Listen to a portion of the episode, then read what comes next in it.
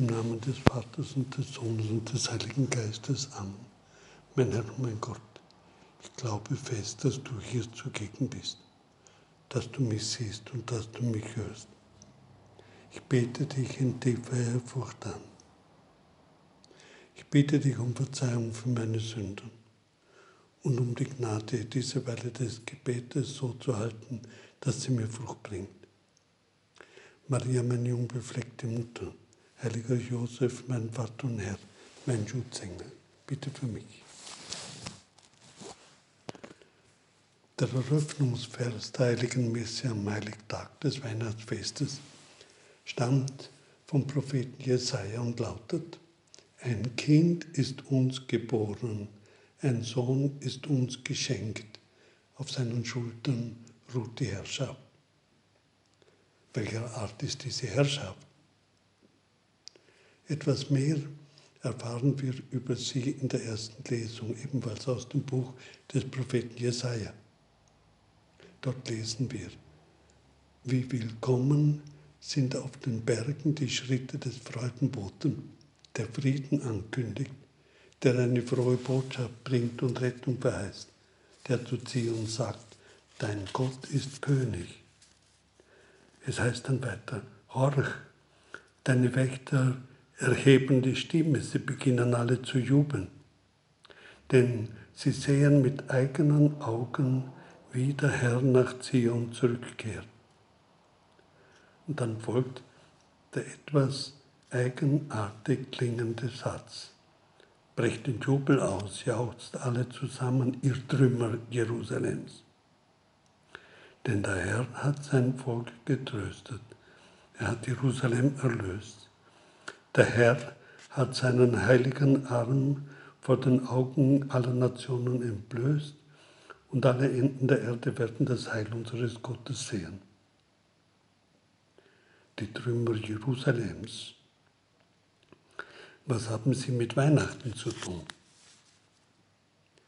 In diesem Zusammenhang denke ich gerne an ein schon viele Jahre zurückliegendes Gespräch mit einem sehr lieben Pfarrer. War damals noch ein junger Priester, der war ein betagter Herr. Er ist schon vor vielen Jahren gestorben. Ich kann mich nicht mehr erinnern, wie wir darauf zu reden kamen. Er erklärte mir, welches für ihn das beeindruckendste Weihnachtsfest des ganzen Lebens gewesen sei. Es war in Stalingrad. Fast unmittelbar nach seiner Priesterweihe musste er einrücken und hat als Sanitäter am ganzen Russlandfeldzug teilgenommen. Hat alles mitgemacht, die Schlacht von Stalingrad, die Einkesselung der 6. Armee, deren Überlebenskampf im Februar 1943 mussten sie sich ergeben. In den ersten Wochen verbreitete sich unter den Gefangenen, sie waren ca. 120.000, die Vorstellung, der Krieg ist verloren. Weihnachten feiern wir schon dieses Jahr zu Hause. Aber dann wurde mit großen Lautsprechern die berühmte Rede Goebbels über den totalen Krieg und den Kampf bis zum letzten Mann im ganzen Lager unüberhörbar übertragen. Es war für die Gefangenen wie ein Tiefschlag. Sie verstanden, dass der Wahnsinn des Krieges weitergehen wird. Viele bekamen Typhus, sie starben wie die Fliegen. Als dann Weihnachten näher rückte, war es für sie etwas, wovor sie irgendwie Angst hatten. Sie waren wirklich fern der Heimat, in vielfacher Hinsicht. Der damals junge Priester, der mir die Geschichte erzählt hat, konnte sich, weil er Sanitäter war, relativ frei bewegen. Er hatte auch ein wenig Russisch gelernt. Und am 24. Dezember, also am Tag vor dem Weihnachtsfest, besuchte er vormittags seine Außenstation, um Kranke zu betreuen. Es war bekannt, dass er Priester war. Da sprach ihn ein Einheimischer, ein Russe, an und bat ihn flehentlich mitzukommen. Seine Mutter liege im Sterben.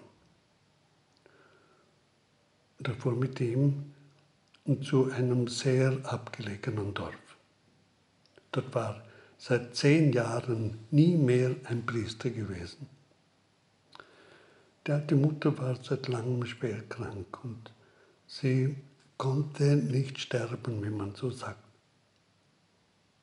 Es war so, als hätte sie gewartet. Er nahm ihr die Beichte ab, spendete ihr die Krankensalbung, reichte ihr die Wegzehrung und erlebte, wie sie ganz erleichtert war, erlöst. Und er hat gesagt, dass er das nie zuvor und nie mehr danach so erlebt hat. Eine so sichtliche Befreiung. Ein paar Stunden später ist sie dann in Frieden gestorben und dem jungen Priester wurde wie nie zuvor bewusst, das ist Weihnachten. Das ist echtes Weihnachten. Der russische Bauer brachte ihn danach ins Lager zurück, wo die Stimmung sehr bedrückt war. Sie waren nicht imstande, eine Weihnachtsandacht zu organisieren. Die Stimmung war eigentlich einfach zu bedrückt. Der Kaplan machte am Abend nochmals eine Runde durch das Lager, besuchte die Sterbenden, spendete hier und dort die Sakramente, aber einer wollte nicht, lehnte alles ab, obwohl es ihm sehr schlecht ging. Der Priester war sehr traurig. Gegen Mitternacht standen dann doch einige Männer zusammen und äh, sangen Stille Nacht. Im ganzen Lager wurde es mäuschenstill. Und als sie beendet hatten, hörte man in dieser Stille einen mit Mühe hervorgebrachten Ruf, bitte nochmals. Es war der Sterbende, der die Sakramente nicht wollte. Und nachdem dann ein zweites Mal stille Nacht verhallt war, verlangte er nach dem jungen Pfarrer, wie er sagte. Er legte eine Beichte ab, empfing die Sakramente und eine Stunde später ist er im Frieden entschlafen. Für mich waren das die beeindruckendsten Weihnachten, die ich je erlebt habe, so der Priester am Ende seines Berichtes.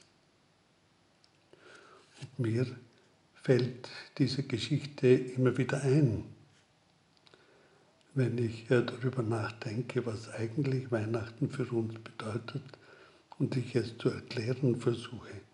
Gott tröstet sein Volk, er tröstet Jerusalem. Es ist vor allem etwas Gnadenhaftes, hat Geschenkcharakter. Das kann niemand auf Erden geben, erzwingen, erreichen. Und doch hängt es auch von uns ab, ob uns Gottes Gabe zuteil wird und Gott schenkt uns seinen Sohn, ja eigentlich sich selbst. Aber es hängt doch von uns auch ab. Im Antwortpsalm heißt es, alle Enden der Erde sehen das Heil unseres Gottes. Und an anderer Stelle, der Herr hat sein Heil bekannt gemacht und sein gerechtes Wirken enthüllt vor den Augen der Völker. Das ist aus dem Psalm 98. Da stoßen wir auf den nächsten Stolperstein. Wie ist das möglich? Gott wird Mensch und viele Menschen leben weiter so, als wäre nichts geschehen. Nicht nur das, auch in Ländern uralter christlicher Tradition wie bei uns scheinen viele zu vergessen, was wir haben. Und es betrifft nicht wenige Menschen, oft auch Getaufte.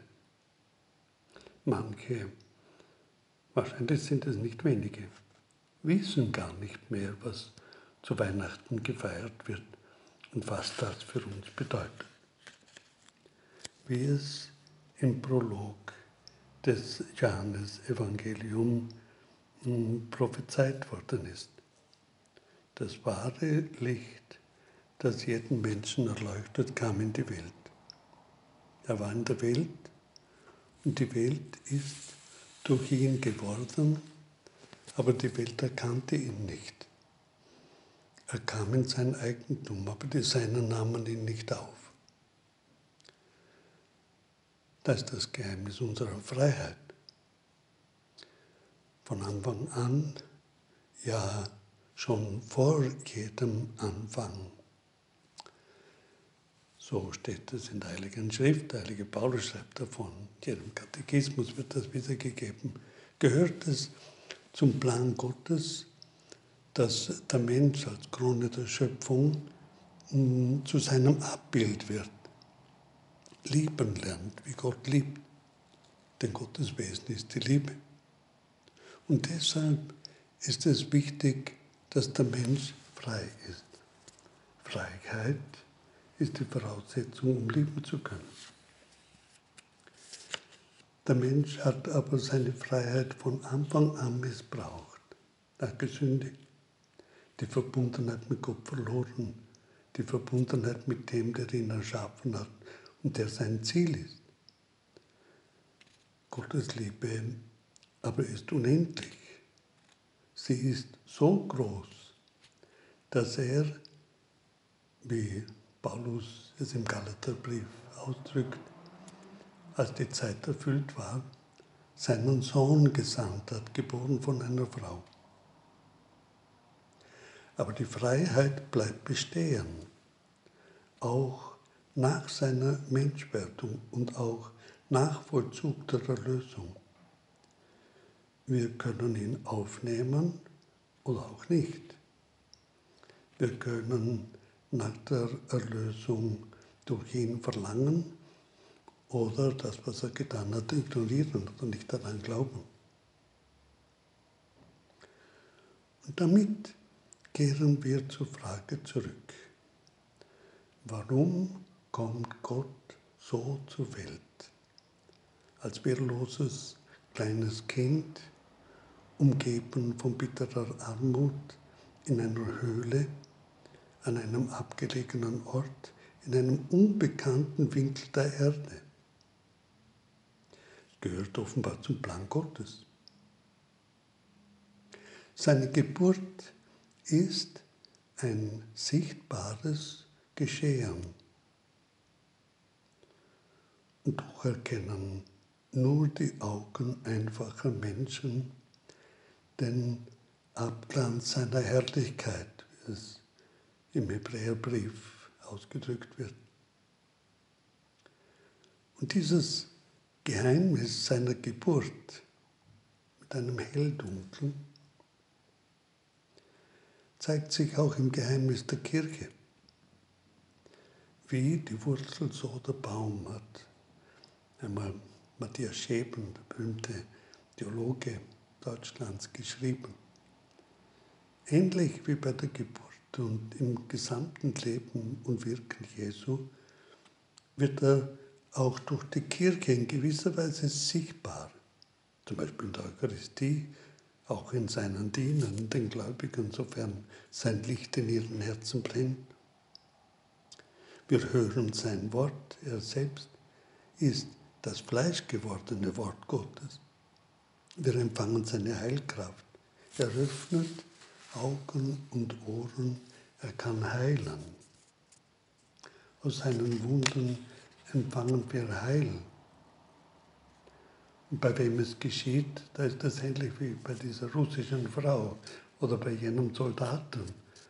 Es wird erfahren, dass Friede einkehrt, dass wir Grund haben zur Freude, zu neuem Mut. Und das ist, gehört zum Geheimnis der Menschwerdung und der Erlösung. Er wird sichtbar, ist irgendwie auch für unsere Sinne wahrnehmbar und doch bleibt er zugleich verborgen. Und viele gehen gewissermaßen, ohne wahrzunehmen, wer er wirklich ist, vorüber. Es ist gut, wenn wir über all das nachdenken. Es führt uns zu Trost und Kraft. Wir stoßen auf ihn, den Gottessohn, im Kind, das in Windeln gewickelt in der Krippe liegt, das uns anlächelt, die Hände ausbreitet, so wird es meistens dargestellt. Er spricht zu uns durch das Evangelium, das die Kirche verkündet. Wir begegnen ihm in der Eucharistie und auf viele Weise. Ähnlich wie die Hirten alles so vorfanden, wie es ihnen die Engel verkündet hatten.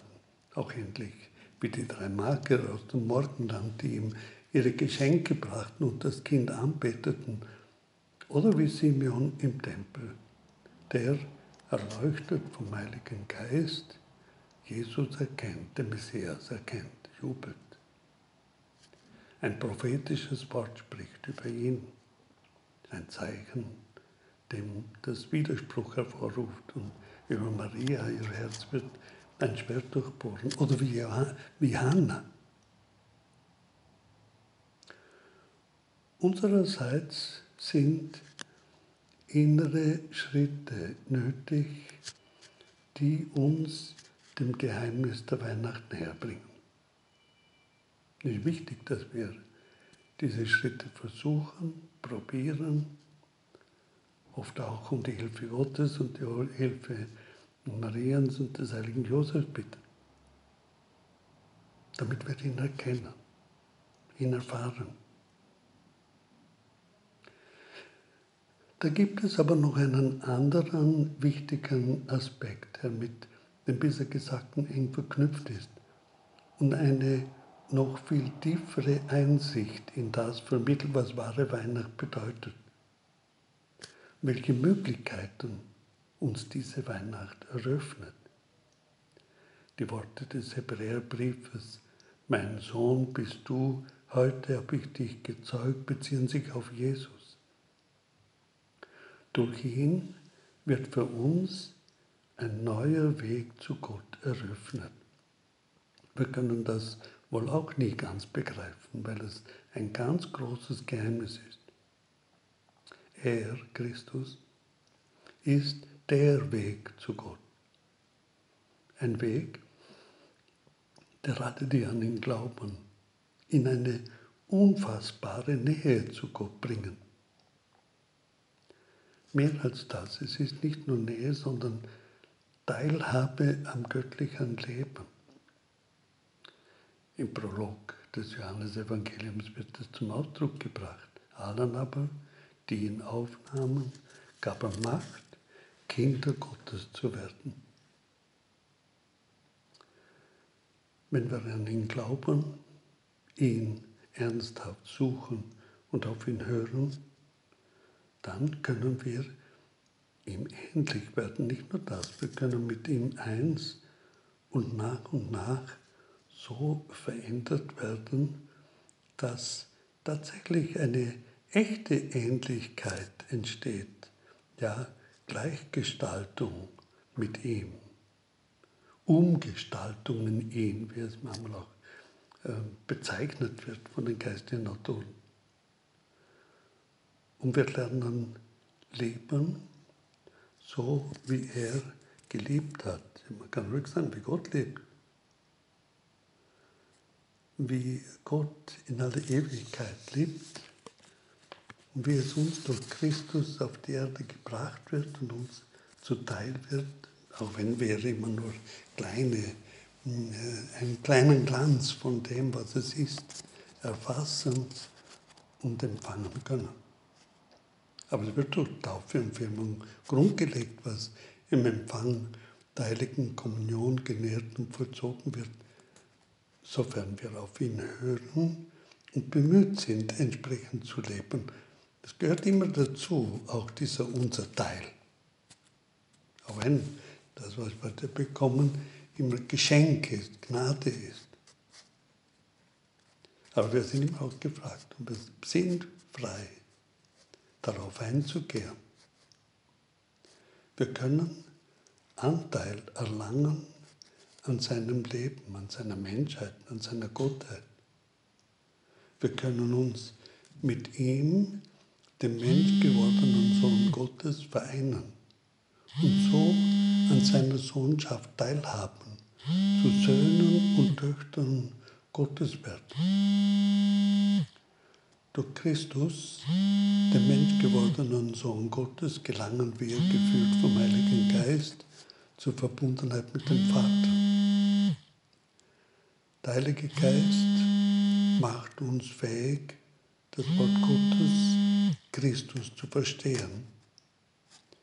Er hilft uns zu erkennen, was der Wille Gottes für uns ist. Ja, wir können mit seiner Hilfe, mit der Hilfe des Heiligen Geistes, verbunden mit Jesus, in ein direktes Gespräch, in eine direkte Verbundenheit mit Gott gelangen. Und er steht uns bei, Christus, dass wir auch diesem Willen entsprechend den Weg gehen, den er uns zeigt und auf ihn immer wieder zurückkehren. Unsere Liebe man kann ruhig sagen, seine Liebe wird in uns geweckt. Und so kann unser Leben hier auf Erden fruchtbar werden. Und die Grundlage dafür geschaffen werden, dass wir mit Gott verbunden leben, schon jetzt, aber dann, wenn wir eines Tages ans Ziel kommen, für immer, zusammen mit anderen, die auch dieses Ziel haben erkannt und erreicht haben mit der Hilfe des Herrn. Vielleicht kommt da ein Einwand. Aber ich bin schwach, ich schaffe es nicht. Ich falle immer wieder zurück. Gerade deswegen wurde ja Gott Mensch. Kam er und kommt er zu uns schafft die Möglichkeit, uns mit ihm zu vereinen. Aus seinen Wundern wird uns heilen. Und sein Brot schenkt uns Nahrung.